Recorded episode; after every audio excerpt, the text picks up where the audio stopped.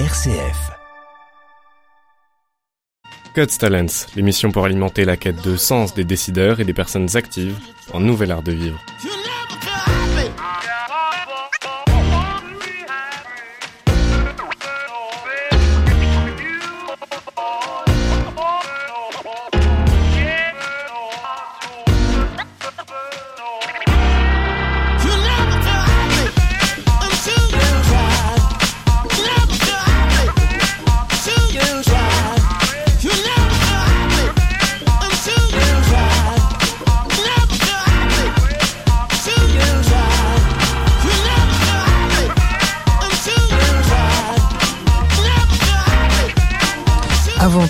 Aujourd'hui au cœur de l'Église catholique de Belgique. J'ai le plaisir d'accueillir Bruno Sprit. Vous êtes le tout jeune secrétaire général de la conférence des évêques de Belgique. C'est un plaisir de vous accueillir à notre antenne. Bonjour. Bonjour, merci beaucoup de m'accueillir ici.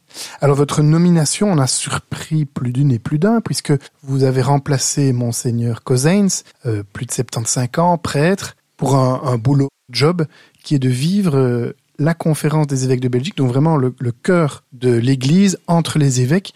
Et vous êtes en fait laïque, marié, euh, quelques enfants, 36 ans. C'est un choix plutôt plutôt audacieux.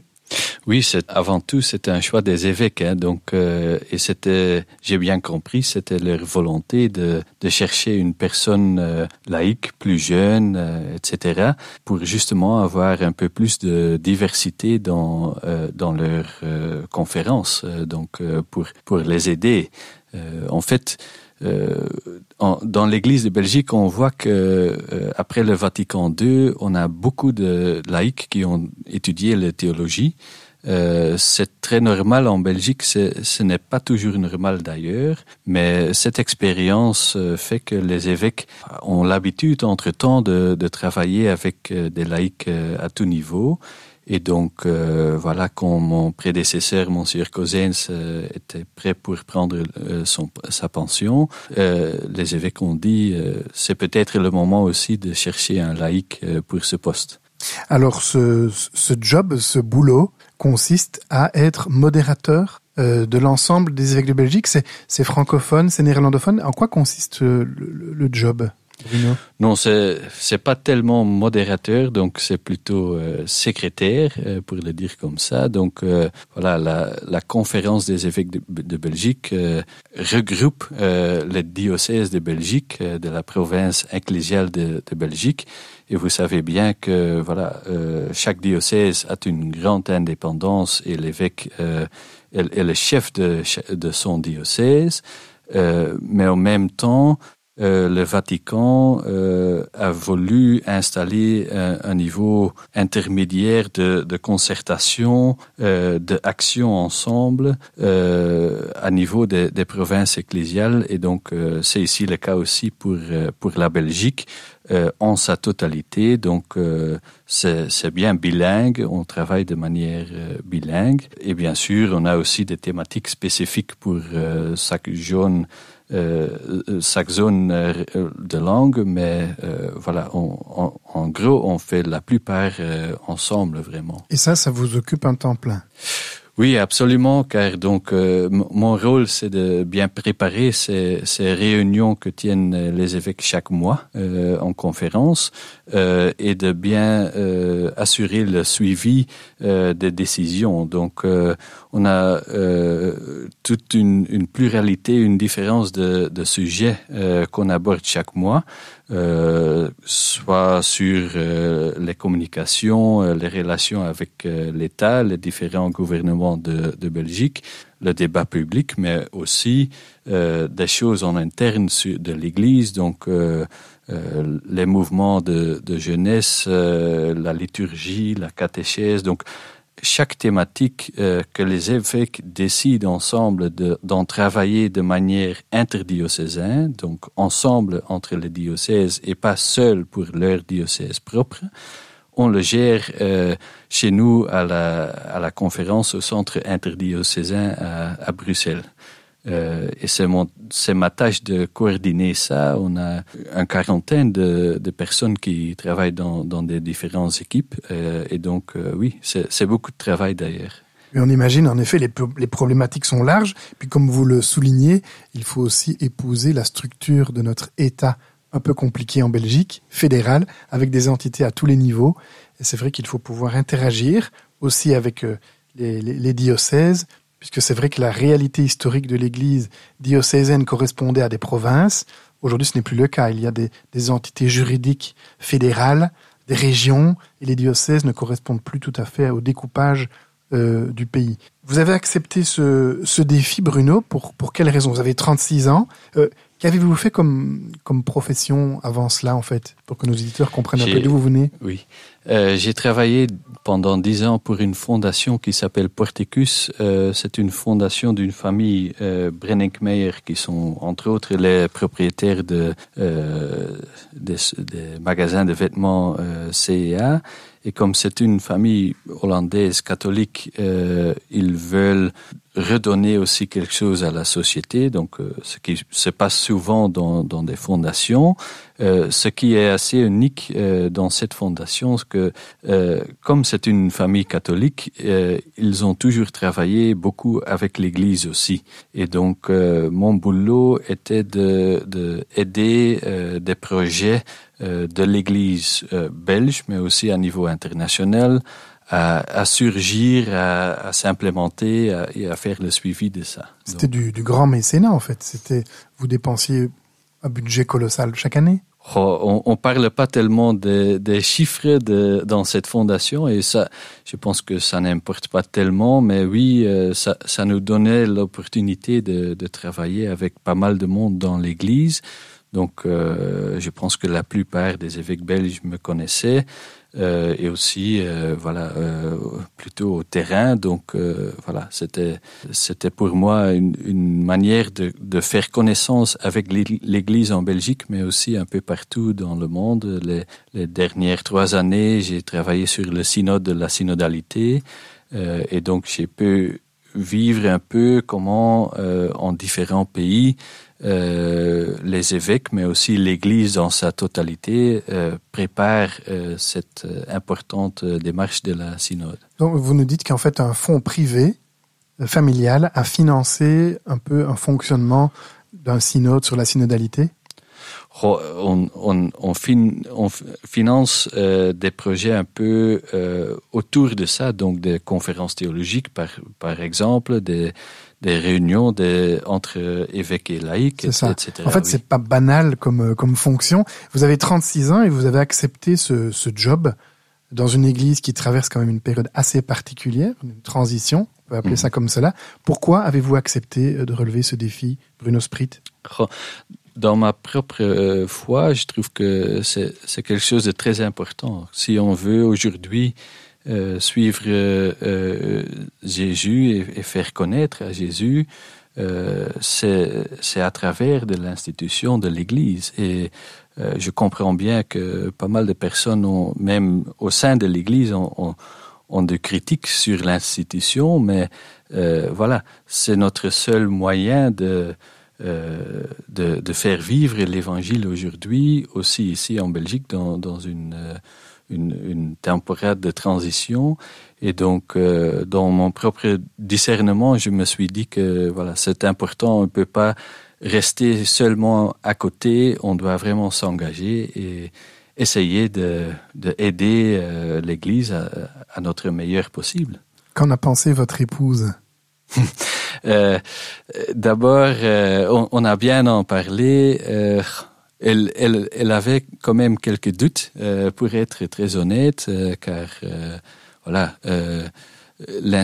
l'institut a parfois une, image un, peu archaïque. Hein, et, quand j'ai expliqué que pour moi et, aussi pour les évêques, la raison de mon engagement était justement de voilà, d'essayer de moderniser ça un peu et d'ajouter un peu de la diversité aussi euh, par ma présence. Euh, elle a, en fait, elle a bien aimé euh, cette idée.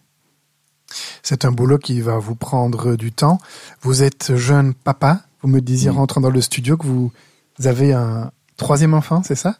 Oui, tout à fait. Euh, ma troisième fille est Ah, née fille. en février, donc euh, elle a maintenant six mois et on vient de fêter le, euh, le baptême. Euh, C'était un, un- un- un jour très joli, très beau, Euh, mais c'est pas si simple de, de faire la combinaison. Donc euh, j'essaye bien de rentrer à la maison à temps pour être un peu avec les enfants et puis quand ils dorment, euh, je retourne au travail. Comment s'appellent vos filles, si je peux me permettre? Ona, euh, Lise et Helena. C'est très joli. Euh, on parle d'enfants. Parlons un petit peu de, de vous, si vous le voulez bien, Bruno Sprit. Avez-vous un souvenir de, de votre enfance, de votre propre enfance, qui nous permettrait peut-être de, de mieux vous connaître aujourd'hui? Oh, il y en a beaucoup, donc euh, je trouve pas facile de- d'en d'en chercher un. Mais bon, euh, pour moi, un moment clé euh, quand même dans mon enfance, euh, c'est que euh, mon papa, pour célébrer son euh, 50 ans anniversaire, il avait reçu un cadeau euh, pour aller un week-end euh, dans un, un monastère, le monastère de Tongerlo, pour deux personnes. Et euh, mon maman n'était pas euh, tellement partie prenante pour y aller, euh, et moi j'étais intéressé. Et donc voilà, on a vécu ce week-end ensemble dans le monastère, en prière, en, chan- en chantant, en silence, et ça m'a frappé beaucoup que ces lieux euh, monastiques euh, sont un lieu de, de silence, de res- ressourcement, de chercher la- notre relation avec Dieu euh, dans dans notre société tellement bruyante et dynamique, on a on a besoin de, de lieux comme ça. C'est vraiment un beau souvenir. Alors, votre, votre père, euh, s'il est, il est toujours avec nous, votre papa? Oui, oui, Oui. Qu'est-ce qu'il a pensé de votre engagement en tant que secrétaire général de la conférence des évêques de Belgique. Quand, euh, quand je suis commencé mes études de théologie euh, après le secondaire, euh, ce sont bien mes, deux parents sont, sont très catholiques, donc je pense qu'ils ont compris, mais en même temps, il vient de, du monde plutôt économique industriel, et donc, euh, euh, pour être honnête, il y avait aussi quelques doutes là.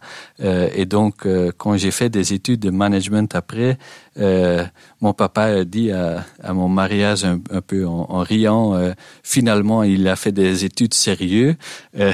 Donc, voilà. Mais on peut en rire un peu. Hein. Ah, votre papa nous écoute. Nous le saluons bien cordialement. Voilà, il a bien fait de vous emmener à Tongorlo, à vous prendre par la main et vous faire vivre cette expérience de week-end. Euh, absolument. Peut-être que vous euh, le ferez vivre à vos, à vos trois filles. Oui, euh, je l'espère bien. Et donc, euh, si maintenant je suis venu le secrétaire général euh, de, de la conférence, c'est quelquefois sa propre faute. Hein. euh. Nous nous retrouvons après cette petite page musicale. Écoutons Zaz qui chante Je veux.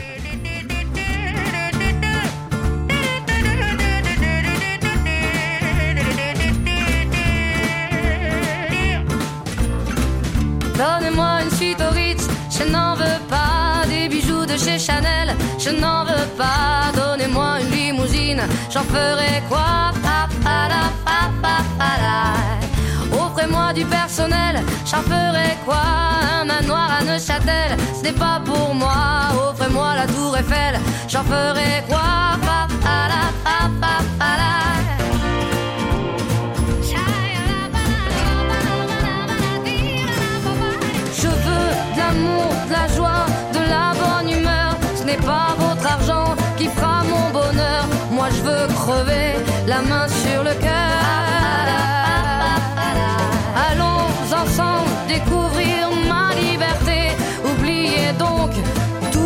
Bienvenue dans ma réalité.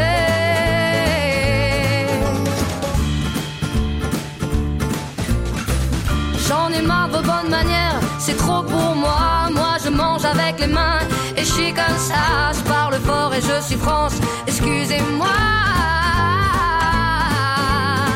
Fini l'hypocrisie, moi,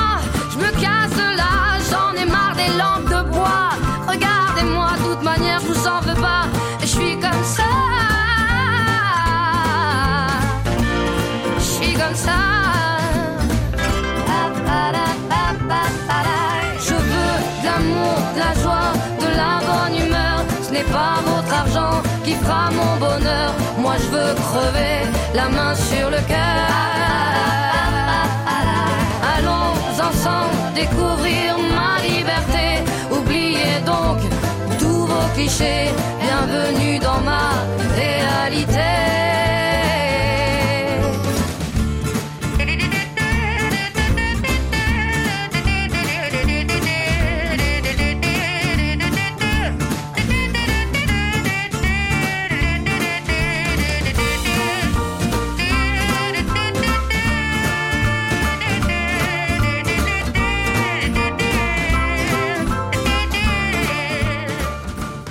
Vous écoutez RCF Jacques Gallois au micro aujourd'hui et j'ai le plaisir de recevoir un invité peu banal. Bruno Sprit a 36 ans, trois filles et est propulsé au cœur de l'Église catholique en Belgique en tant que secrétaire général de la conférence des évêques de Belgique. En d'autres termes, c'est le secrétaire de l'ensemble des relations qu'il y a entre les évêques francophones et néerlandophones de notre magnifique pays. Rebonjour Bruno, ça se passe bien pour vous cette interview? Absolument, c'est la première fois, mais c'est très beau. Voilà. Alors vous découvrez aussi un petit peu le côté francophone de notre beau pays. Mhm. Oui, oui, oui, tout à fait. Euh, J'avais travaillé un peu avec euh, quelques diocèses euh, en étant dans la fondation dont on a parlé, mais maintenant je fais vraiment un effort de mieux connaître encore, de visiter chaque diocèse, de parler avec les gens, aussi les ré réalités médiatiques comme Catobel. Et je trouve qu'il y a Comme quelque chose de, aussi. et une RCF bien sûr. Euh, et je trouve qu'il y a quelque chose de très beau euh, qui se vit aussi dans dans l'Église en, en francophonie. Oui, c'est vrai que c'est c'est de belles choses. Alors, si vous le permettez, dans cette seconde partie de notre émission, faisons davantage connaissance avec avec vous-même. Quelles sont vos sources d'inspiration? Qu'est-ce qui vous motive? Qu'est-ce qui vous fait bouger? Et donc, comme ça, on a un petit questionnaire. Vous êtes prêts pour ce petit jeu? Oui, je vais faire mon mieux. Allez, allons-y. La première personne qui qui vous inspire, y a-t-il un, un visage que vous pouvez comme cela nous partager? Il y a beaucoup de personnes qui m'inspirent. Euh, plus récemment, j'aime j'aime bien souligner euh, cette personnalité du père Egid van Broekhoven, Egid van Broekhoven, euh, donc un jésuite, prêtre ouvrier qui a travaillé dans un peu dans les banlieues de Bruxelles dans les années 60 euh, et qui donc avait un, très grand euh, cœur social euh, pour être euh, avec euh, avec des prêtres ouvri- euh, des personnes ouvriers euh, et en même temps il vivait ça de manière très mystique. Euh, donc euh, il a euh, écrit un journal spirituel euh, sur la manière dont il a euh, vécu cette relation avec les ouvriers comme une relation euh, avec la Trinité. Et je trouve que c'est quelque chose de, de très inspirant, très beau dans nos relations quotidiennes d'essayer de vivre la- la- l'amour la, de la Trinité. D'accord, c'est quand même le grand écart, ça. La Trinité, très spirituelle, mystique, et puis en même temps le monde, le monde ouvrier, Bruno Sprit. Oui, et euh, Egid van Broekhoven voyait ça euh, très ensemble, très en, en parallèle, euh, à côté de l'un de l'autre. Et donc, euh, les amitiés avec les ouvriers, pour lui, donc il, il recevait, à travers des, des amitiés, il recevait l'amour de Dieu et, et, et au revers. Donc, euh, il, il pouvait donner l'amour de Dieu à travers de, de ses amitiés. Je trouve que c'est quelque chose de très beau. Le père Egid van Broekhoven n'est-il pas à la, à la base de la création d'une d'une école? Oui, tout à fait. Donc, euh, les jésuites ont, ont- viennent de commencer un nouveau projet à, à Molenbeek euh, en instituant une, école euh, qui s'appelle, euh, selon lui, donc euh, van Broekhoven, euh, et qui est nettement une école pour les, personnes plus pauvres, diminuées, et, donc pour avoir aussi des formations plutôt techniques, ce qui est quand même remarquable pour pour les jésuites quand normalement on voit un peu leurs collèges comme des, des collèges plutôt euh, élitaires on peut dire Euh, donc euh, Ah, c'est vrai que ça fait une sacrée différence avec Saint-Michel. oui c'est très beau euh, comment les jésuites euh, ont, ont redécouvert euh, leur propre mission à travers de Égide van.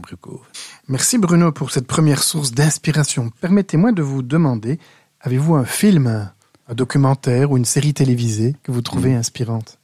Ah, Très récemment, j'ai vu euh, la documentaire euh, sur la chanteuse euh, O'Connor de Irlande et ça m'a frappé beaucoup car euh, dans les années 80, elle, faisait vraiment une grande lutte contre l'Église en Irlande et surtout les abus de pouvoir de, l'Église en, Irlande. Et euh, bien sûr qu'à cette époque-là, euh, beaucoup de catholiques n'ont pas accepté euh, ce qu'elle disait, ce qu'elle faisait comme symbole. Elle, sur un show live en, en, télé à New York, elle a euh, déchirer une photo de Saint Jean-Paul II, donc euh, c'est quand même quelque chose. de Connor, c'est une, c'est une chanteuse. Oui, oui. Hein, populaire, mondialement connue, c'est ça. Elle déchire une photo de Jean-Paul II sur scène à New York. Oui, c'est quand même quelque chose euh, très frappant. et elle, elle voulait justement faire remarquer ce abus de pouvoir et autres formes d'abus qui se, se passaient dans l'Église irlandaise dont on sait aujourd'hui euh, qu'on a vécu là des, choses horribles. Euh, et donc, euh, pour moi, c'était très important de voir ce, documentaire aussi pour être conscient des problèmes qui peuvent surgir, surgir dans nos institutions et que voilà, on, doit toujours rester ouverte aux, personnes qui se, sont héris euh, par l'Église et on, doit prendre ça euh, très en série, au sérieux. Mm. J'imagine que c'est un dossier dont vous héritez, la question des, des abus. Vous vous occupez de ces sujets-là? Oh, je, je, commence un peu, mais heureusement, là, euh, Monsieur Cousin, c'est encore euh, disponible pour euh, m'aider beaucoup, car euh, ce sont des dossiers quand même assez compliqués. Euh, j'ai besoin de peu de temps d'apprendre de, de, cette thématique, mais dans quelques années, je pense que oui. Un grand. Avez-vous un livre, Bruno Sprit, que vous pouvez nous, nous suggérer? Alors, un livre qui m'a euh, inspiré beaucoup, euh, c'est l'autobiographie du, père euh, tchèque euh, Thomas Halik. Euh, c'est un père qui euh, a reçu sur, son ordonnance de prêtre en clandestine oui. en Allemagne dans l'époque com communiste, hein, oui. dans, dans, les années 60, 70 euh, au, Tchéquie. Et donc, dans son livre, il raconte euh, comment il vivait euh, euh, être prêtre dans le secret, euh, vivre la foi dans le secret euh, avec euh, euh, l'opposition, etc. Et, je trouve que voilà, il, au même temps, il a une vision de aujourd'hui aussi hein, de, comment on peut être aller aller en avant avec l'Église et donc euh, il reprend bien euh, les mots de, de Pape François de dire voilà, on doit être une Église en sortie euh, et donc on doit réfléchir sur comment être présent aux, aux plus démunis, aux, aux plus pauvres aujourd'hui dans, dans l'Église en, en Europe. Euh, comment, comment être euh, euh, oui, une église hôpital de hôpital de campagne. Hôpital de campagne. Oui. Comment est-ce qu'on dit ça en néerlandais? Un Veldhospital. Voilà, Veldhospital. on apprend, on apprend les choses. Ouais, c'est ça. Il encourage, il encourage l'Église à être un hôpital de campagne en reprenant les, les mots du pape François. Et le père Thomas Alick est également intervenu dans la phase européenne du synode là en Tchéquie. D'ailleurs c'était chez lui c'était oui, dans son jardin. Oui tout à fait. Dans son jardin. Et là il a eu aussi des propos assez marquants me semble-t-il. Oui et donc euh, voilà euh, il, il est tout à fait du, côté de pape François en proposant une église euh, plus synodale où on travaille euh, ensemble euh, avec tous les baptisés pour le futur de l'église pour la mission aussi. Et donc je trouve que voilà c'est un voix prophétique qui nous euh, interpelle de réfléchir sur euh, sur le futur de l'église et comment est-ce qu'on peut euh, travailler là-dessus. C'est très impressionnant hein, des, des, prêtres comme cela ordonnés clandestinement. Tout le monde enfin beaucoup connaissent le film sur Jean-Paul II où on voit aussi qu'on lui fait porter l'habit avec la soutane alors qu'il n'est encore que séminariste il a connu les nazis et puis les communistes ce sont vraiment des, choses que l'on peut vraiment regarder l'autobiographie de Thomas Alick, un livre que vous nous suggérez.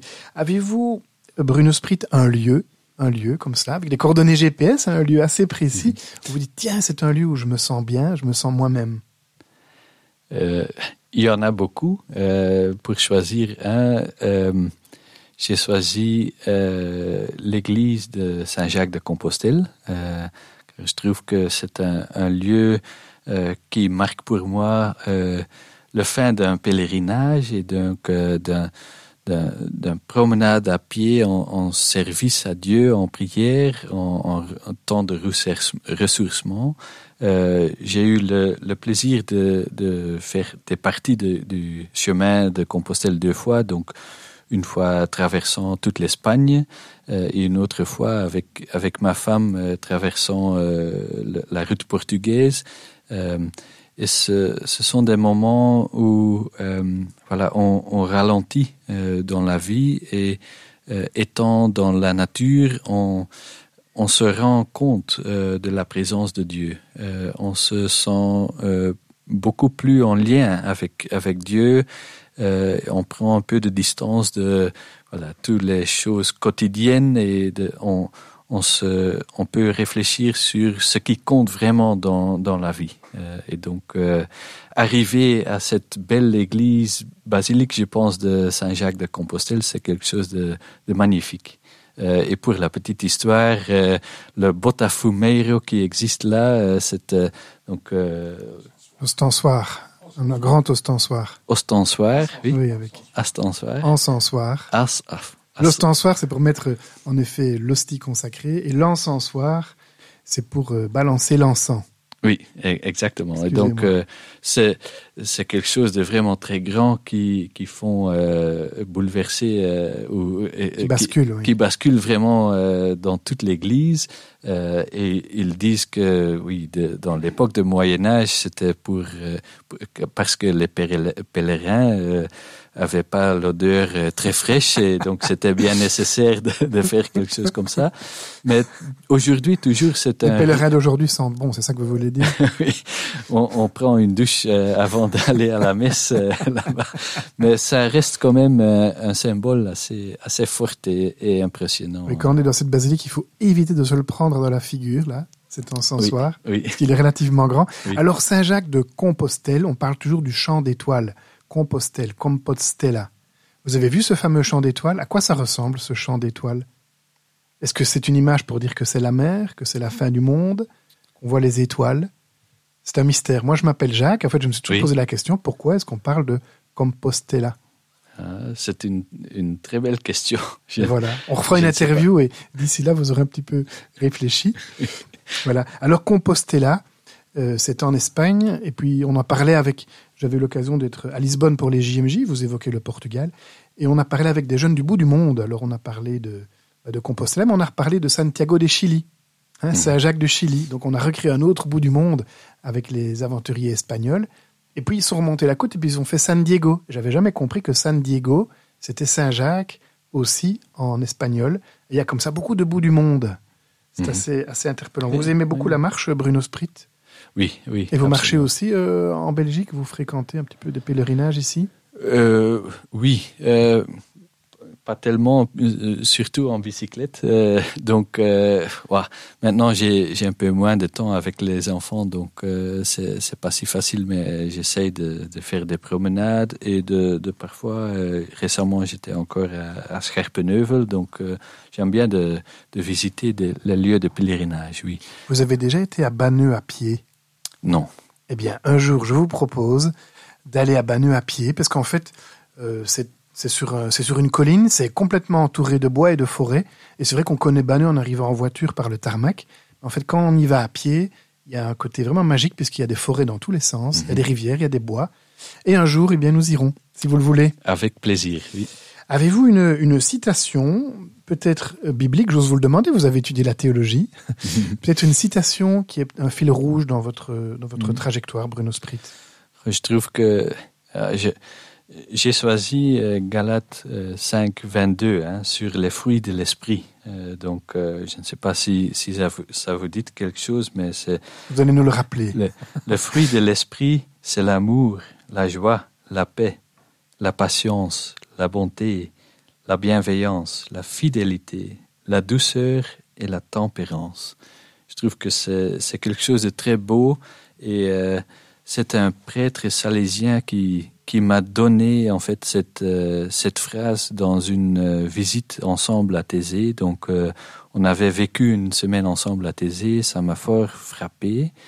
et puis il me disait, tiens, gardez cette phrase biblique dans ton cœur.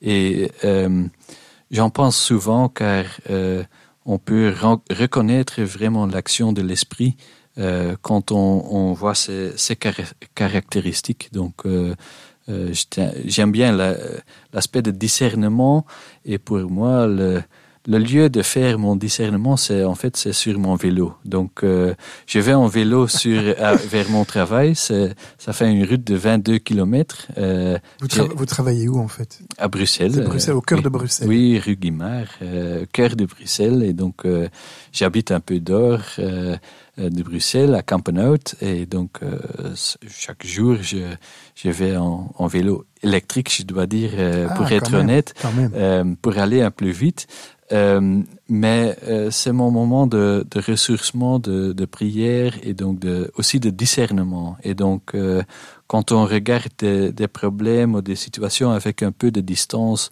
et on réfléchit sur ces fruits de l'esprit, souvent ça me donne un sens de où est-ce qu'on doit aller. Merci beaucoup Bruno Sprit. Alors je vous propose d'écouter ce morceau de Thésée parce que vous évoquiez Thésée à l'instant, Ubi Caritas. À tout de suite sur RCF.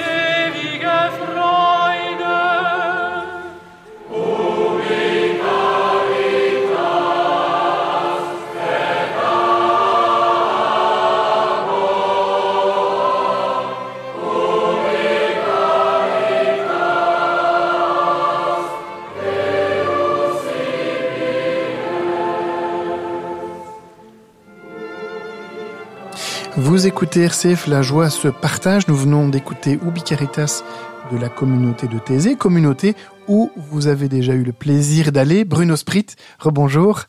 Rebonjour. Vous êtes le, le, jeune à 36 ans, jeune secrétaire général de la conférence des évêques de Belgique. Donc vous collaborez avec 9-10 évêques il y en a combien en fait? Vous avez déjà fait le total? 11. On a, 11. on a 8 évêques et 3 auxiliaires. Ah oui, c'est ça. C'est quoi la différence entre un évêque et un évêque auxiliaire?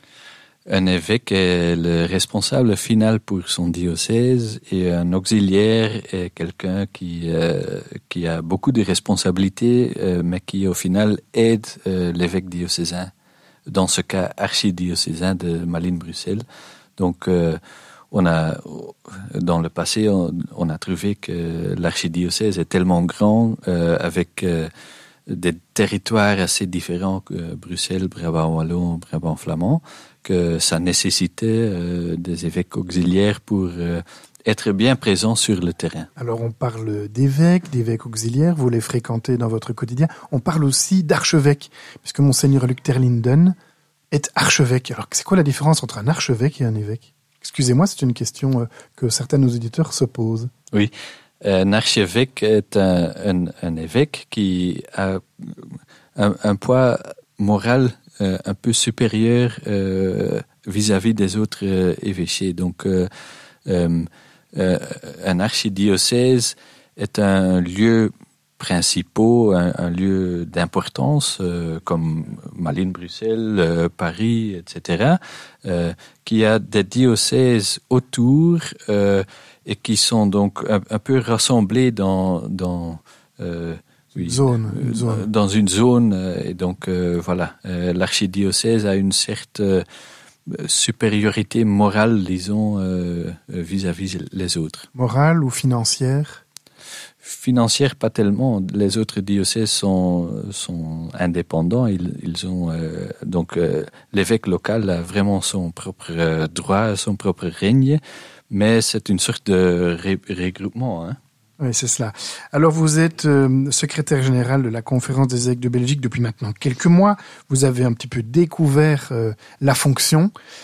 Alors, redites-nous un petit peu avec des mots simples Comment passez-vous vos journées concrètement Quand vous prenez votre agenda, oui. Euh, que faites-vous Vous êtes tout le temps en réunion Vous êtes en lecture Vous êtes, vous voyagez euh, en dehors de votre bureau Vous êtes sur Internet euh, je suis sur, dans beaucoup de réunions, avant tout.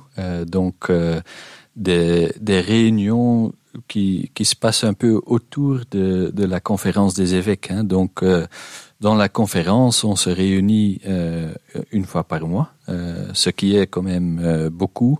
Euh, grâce au fait que nous sommes un, petit pays. Hein, euh, donc, euh, quand on compare à la France, par exemple, on a une, une centaine des évêques et ils se réunissent deux fois par an dans la conférence en sa totalité.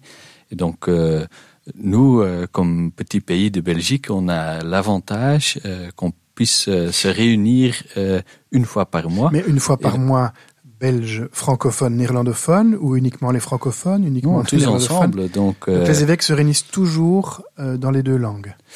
Oui, euh, on commence euh, avec les évêques néerlandophones une heure, puis on a une, une réunion plénière euh, toute la journée, et puis on finit euh, avec une réunion euh, pour les choses francophones spécifiques euh, d'une heure aussi plus ou moins. Et puis on a quelquefois dans l'année une réunion spécifique additionnelle euh, pour euh, les évêques francophones et pour les évêques néerlandophones. Mais on essaye vraiment de faire euh, la plupart des choses euh, ensemble, euh, ce qui est ce qui est bien important. On a les enjeux sont les mêmes, euh, même si notre langue est différente. Ça veut dire qu'un évêque en Belgique doit d'office être bilingue? Oh, oui, c'est quand même l'idée. On, parle vraiment dans les deux langues dans la réunion. Donc euh, l'idée c'est que chacun parle sa langue et euh, on se comprend bien comme ça. Donc allez, d'ailleurs vous vous devez accepter mon mon français avec des cheveux. Hein avec des cheveux. Ça, c'est une belle expression. On dit ça, ça en flamand. Voilà, voilà. Eh bien, je l'accepte avec des cheveux et les ciseaux qui vont avec. Votre français est parfait. Hein, si je parlais néerlandais comme vous, je serais vraiment heureux. En tout cas, cette conférence épiscopale se réunit tous les mois. Vous en êtes le, le secrétaire. Vous préparez les dossiers. Alors, il y a des dossiers faciles, des dossiers compliqués. Oui. Euh, vous allez découvrir un petit peu cela au gré des années aussi. Tout à euh, fait. Oui. Quels, quels sont les, les dossiers les plus, qui vous mettent le plus dans la joie un dossier très récent, euh, c'est l'organisation des de JMZ. Hein, donc, euh, vous avez vécu ça de, très proche. Euh, moi, je l'ai suivi d'ici euh, avec beaucoup de joie. Et donc, euh, dans la conférence des évêques, on a, suivi un peu la préparation, qui est la, responsabilité de Church for You côté francophone euh, et IED côté néerlandophone.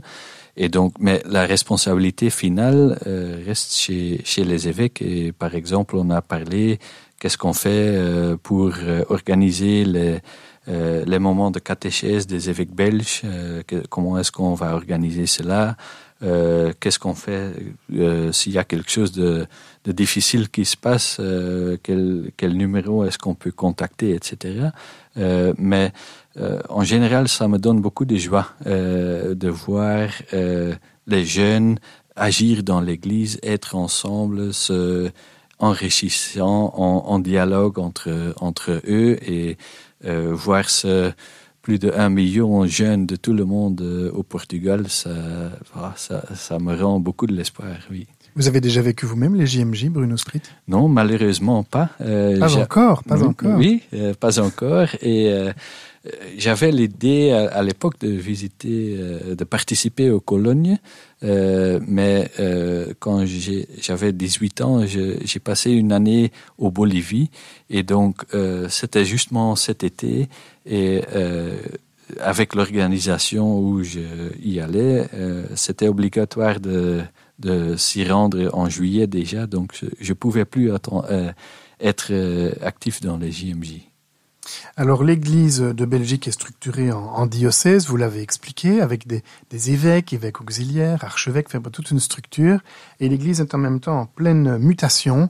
Et il y a notamment la volonté de regrouper euh, différents services. Notre radio, par exemple, ici, une RCF Belgique est interdiocésaine, donc elle travaille pour l'ensemble des diocèses, et ce sont des synergies euh, évidentes entre les, entre diocèses. Qu'y a-t-il comme, comme synergie sur lesquelles vous travaillez? Entre les diocèses pour optimiser tout cela? Voilà, un, des thématiques euh, très importants, euh, vraiment, c'est les médias. Hein. donc, euh, comment entre les différents services de communication des, diocèses et, autres services, on, travaille ensemble. Et je participe dans le conseil d'administration de, de Catobel, tant que de, de Halloween, donc qui représente Kerknet pour, euh, pour en réfléchir euh, justement. Euh, une, autre thématique, c'est par exemple nos relations avec les autres religions, la laïcité et les gouvernements. Donc, quand un gouvernement, par exemple le gouvernement bruxelloise, va prendre des décisions sur la gérance des communautés locales, on, c'est un peu, ça fait partie de mon travail d'en parler avec les autres religions et la laïcité et aussi avec euh, le gouvernement. Bien sûr, euh, en, coordination très très étroite euh, avec les évêques. Hein, donc je je fais pas je, je fais rien seul. Hein, on fait on fait ça ensemble en fait. Hein. Donc par exemple, s'il y a une discussion avec le ministre en charge des cultes, c'est le ministre de la Justice. Oui, tout à ça fait. Voilà, s'il y a une discussion avec le ministre de la Justice concernant les cultes, vous nous expliquez que vous devez d'abord en discuter avec les, les autres religions, la laïcité, aller chez le ministre. C'est vous qui représentez l'Église auprès du ministre? Oui, tout à fait. Euh, donc, euh, on, on, essaye de faire ça ensemble. Euh, on a dans mon équipe un conseiller politique qui s'appelle Bernard Dufour et donc qui met son expertise politique au service de l'Église. Donc, c'est toujours en concertation hein, dans, dans, notre équipe, aussi avec les, les évêques et où possible aussi avec les autres cultes et la laïcité, car on a les mêmes soucis. Quel type de soucis? Euh, Que le gouvernement continue à, à, bien financer les cultes, euh, bien évidemment. Euh, donc euh, voilà, c'est euh, c'est un enjeu qu'on a ensemble. Je pense qu'aujourd'hui, notre gouvernement est en train de reconnaître le bouddhisme comme, euh, pas comme un culte, mais comme une, une sorte de philosophie. Euh, donc pour moi, c'est un bon signe, car euh, quand ils ont envie de reconnaître encore euh, une autre euh, philosophie, ça veut dire que ça vaut la peine. Euh, les cultes et, et les philosophies, les non confessionnels, pour dire comme ça, il rend un service très grand euh, au pays en ensemble. Donc, euh, on parle hier, par exemple, de la solitude des personnes âgées. Euh, voilà, les, les, religions ont une force d'être présents sur le terrain et de agir contre cette solitude, entre autres choses. Et donc, voilà, j'espère que euh, aussi les personnes euh, politiques euh, voient bien l'importance euh, des cultes et aussi de, de la culte catholique, bien sûr. Merci Bruno Sprit. On se retrouve après cette petite respiration musicale. Bruno Sprit, vous appréciez la bicyclette, vous en faites tous les matins pour aller au travail. Eh bien, je vous offre ce morceau d'Yves Montand qui nous interprète la bicyclette. Quand on partait de bon matin, quand on partait sur les chemins à bicyclette. Nous étions quelques bons copains. Il y avait Fernand, il y avait Firmin, il y avait Francis et Sébastien. Et puis Paulette. On était tous amoureux d'elle, on se sentait pousser les ailes à bicyclette. Sur les petits chemins de terre, on a souvent vécu l'enfer pour ne pas mettre pied à terre devant Paulette. Faut dire qu'elle y mettait du cœur, c'était la fille du facteur à bicyclette. Et depuis qu'elle avait huit ans, elle avait fait en le suivant tous les chemins environnants à bicyclette. Quand on approchait la rivière, on déposait dans les fougères nos bicyclettes. Puis on se roulait dans les champs, faisant naître un bouquet changeant de sauterelles, de papillons et de rainettes le soleil à l'horizon profilait sur tous les buissons nos silhouettes. Poursuivons notre euh, entretien. Bruno Sprit, vous êtes le nouveau secrétaire général de la conférence des évêques de Belgique. Vous êtes au cœur du système, au cœur de l'Église catholique, au cœur de cette institution dans laquelle vous souhaitez d'ailleurs faire preuve de créativité, d'innovation euh, pour l'aider à transitionner vers, vers un avenir, vers un monde meilleur. Vous évoquez votre plaisir et votre joie de travailler sur des dossiers comme les JMJ, ou bien vous avez évoqué votre sensibilité aussi pour les, pour les pauvres, ou en tout cas une église euh, en sortie, un hôpital de, de campagne. Quel est votre rêve, Bruno Sprit, pour euh, l'église dans 50 ans, quand vous aurez 86 ans? Oui. Euh, je rêve d'une église euh, qui, qui sera en Belgique, en Europe de l'Ouest, minoritaire, mais qui sera une église de joie et de, présence euh, réelle sur le terrain, euh, qui a la, possibilité de euh, d'être une force positive dans, dans la société. Donc notre foi, ça, ça, ça revient vraiment à, à l'idée de l'amour de Dieu, l'amour de Christ, et donc on n'est pas là pour être une institution de pouvoir, mais sinon une, institution de, de l'amour. Euh, et donc, euh, où on est capable de, de faire sentir aux gens euh, dans notre société cet amour de Dieu, on fait notre mission, on, fait ce qu'il faut. Et aujourd'hui, on est dans une, une époque un peu de de tristesse, euh, car euh, on, on, voit euh, comment la présence dans, de l'Église se diminue. la participation à la messe dominicale est en, en, en recours. Hein, en recul. En recul. Et, et, donc, voilà, on, on voit très bien ça. Et parfois, ça nous rend trop, trop pessimistes. On risque de perdre notre foi à cause de ces chiffres pour moi, euh, ça n'importe pas tellement euh, euh, si on a une église très large ou, très petite. Ce qui compte, c'est vraiment que c'est une église présente, vivante, croyante, et donc voilà, qui, qui est capable d'être présent sur le terrain avec, avec l'amour de Dieu. D'accord. Je pense que nous pouvons être d'accord sur ce genre de sujet. Là, une antenne comme la radio RCF, radio chrétienne évidemment, mais les chiffres sont quand même importants, les finances sont, importantes, les effectifs aussi, la pratique. Donc la pratique euh, en Belgique, euh, 10% de messalisants, de gens qui vont à la messe une fois par mois, 2%, 1 à 2% de personnes qui vont à la messe chaque, euh, chaque semaine. dans le monde musulman, la pratique est, forte, plus jeune. Comment voyez-vous cette coexistence entre une Église catholique qui, a tendance à réduire et un monde musulman qui augmente très très fort?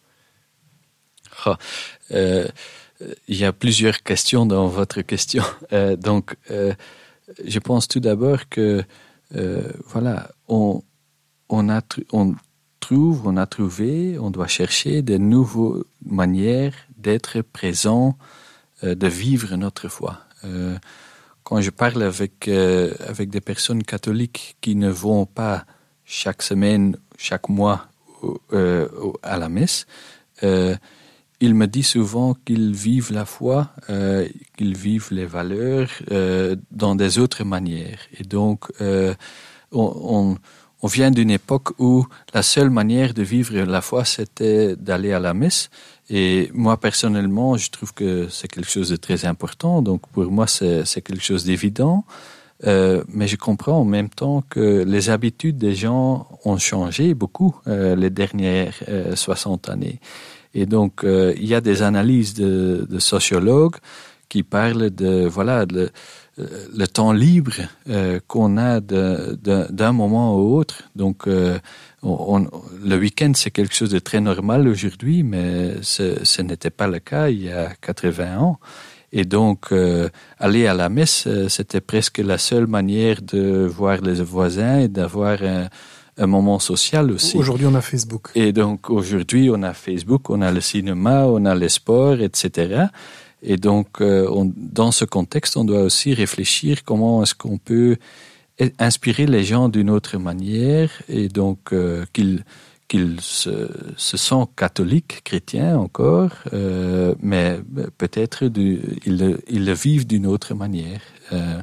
Et puis les, relations avec les musulmans, euh, je ne peux pas exactement prédire comment ça va se passer, mais j'ai eu quelques rencontres personnelles avec des, des musulmans euh, euh, lors d'un comment on dit ça encore, la rupture de, du jeûne. Du jeûne, oui. Pour le ramadan. Oui, exactement. Donc, euh, Donc lors, du ramadan, on rompt le jeûne le soir. Oui. Et alors, il y a un repas festif où on est invité. Vous avez été invité exactement. un soir dans, une famille Dans des familles, euh, je, l'ai fait plusieurs fois et, et, on a parlé de la foi, de, de qui est notre Dieu et euh, qu'est-ce que ça veut dire pour ma vie quotidienne. et allez, ça me frappe vraiment que on a beaucoup de choses en commun. Euh, une fois qu'on se met à, se parler de, des thématiques euh, comme ça, et donc euh, parfois dans les médias, on, méfie un peu les musulmans et on,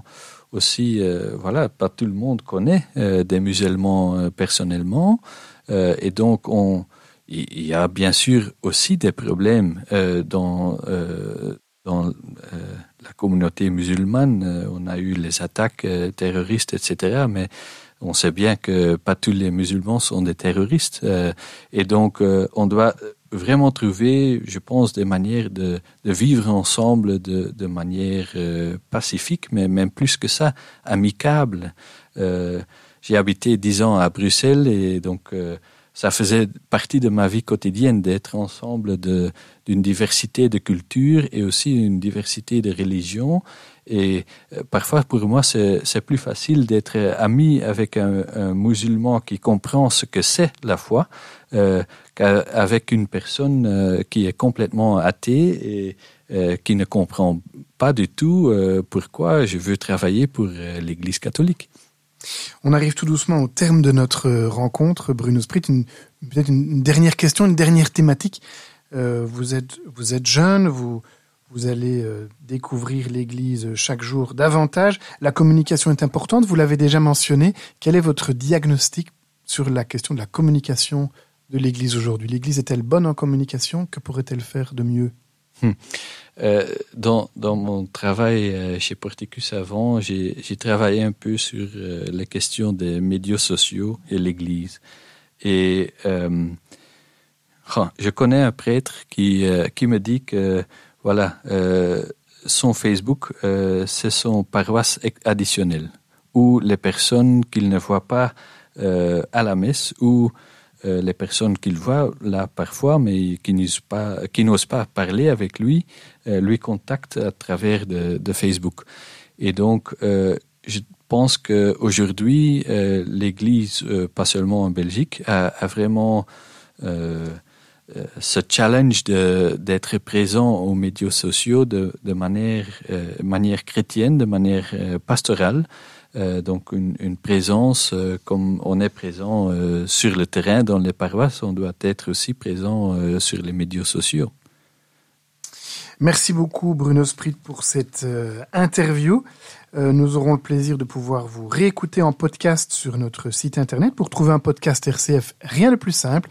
Vous passez par un moteur de recherche, vous tapez RCF Bruno Sprit, RCF euh, Conférence des évêques de Belgique. Vous retrouverez ce podcast assez facilement ou alors directement sur notre plateforme rcf.fr qui regroupe bah, des, des dizaines de milliers de podcasts de partout.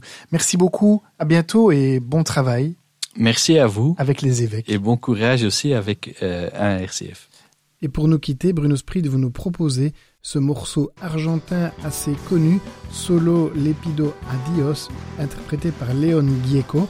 Alors ce, texte nous raconte, euh, je le cite, Je demande juste à Dieu que la guerre ne me soit pas indifférente, je demande juste à Dieu que l'injuste ne me soit pas indifférent. Voilà, à bientôt à l'écoute de RCF.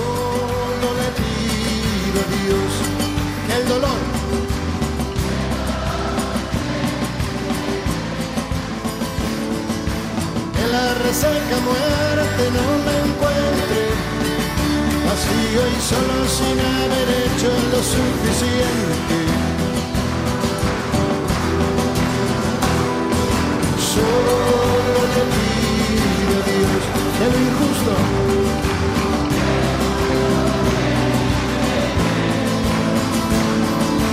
que no me abofeten en la otra de que una garra me arañó esta suerte. Solo le pido a Dios que la guerra es un monstruo grande.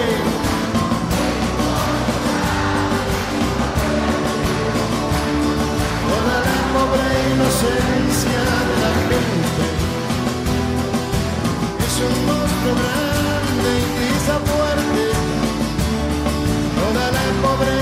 inocencia de la gente.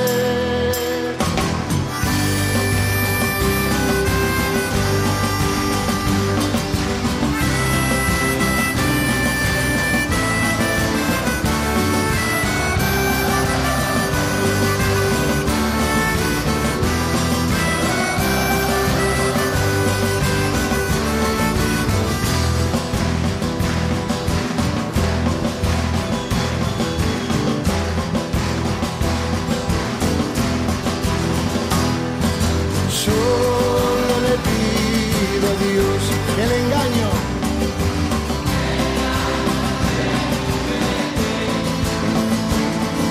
Si un traidor puede más que unos cuantos, esos cuantos no lo olviden fácilmente.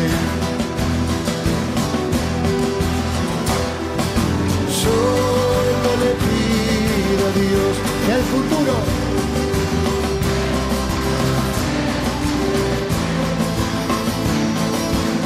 desahuciado está el que tiene que marchar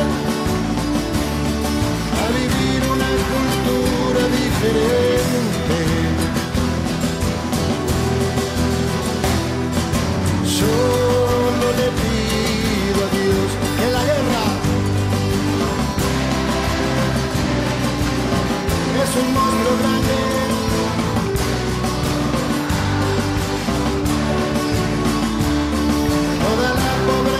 de la gente. Es un monstruo grande y pisa fuerte, toda la pobre inocencia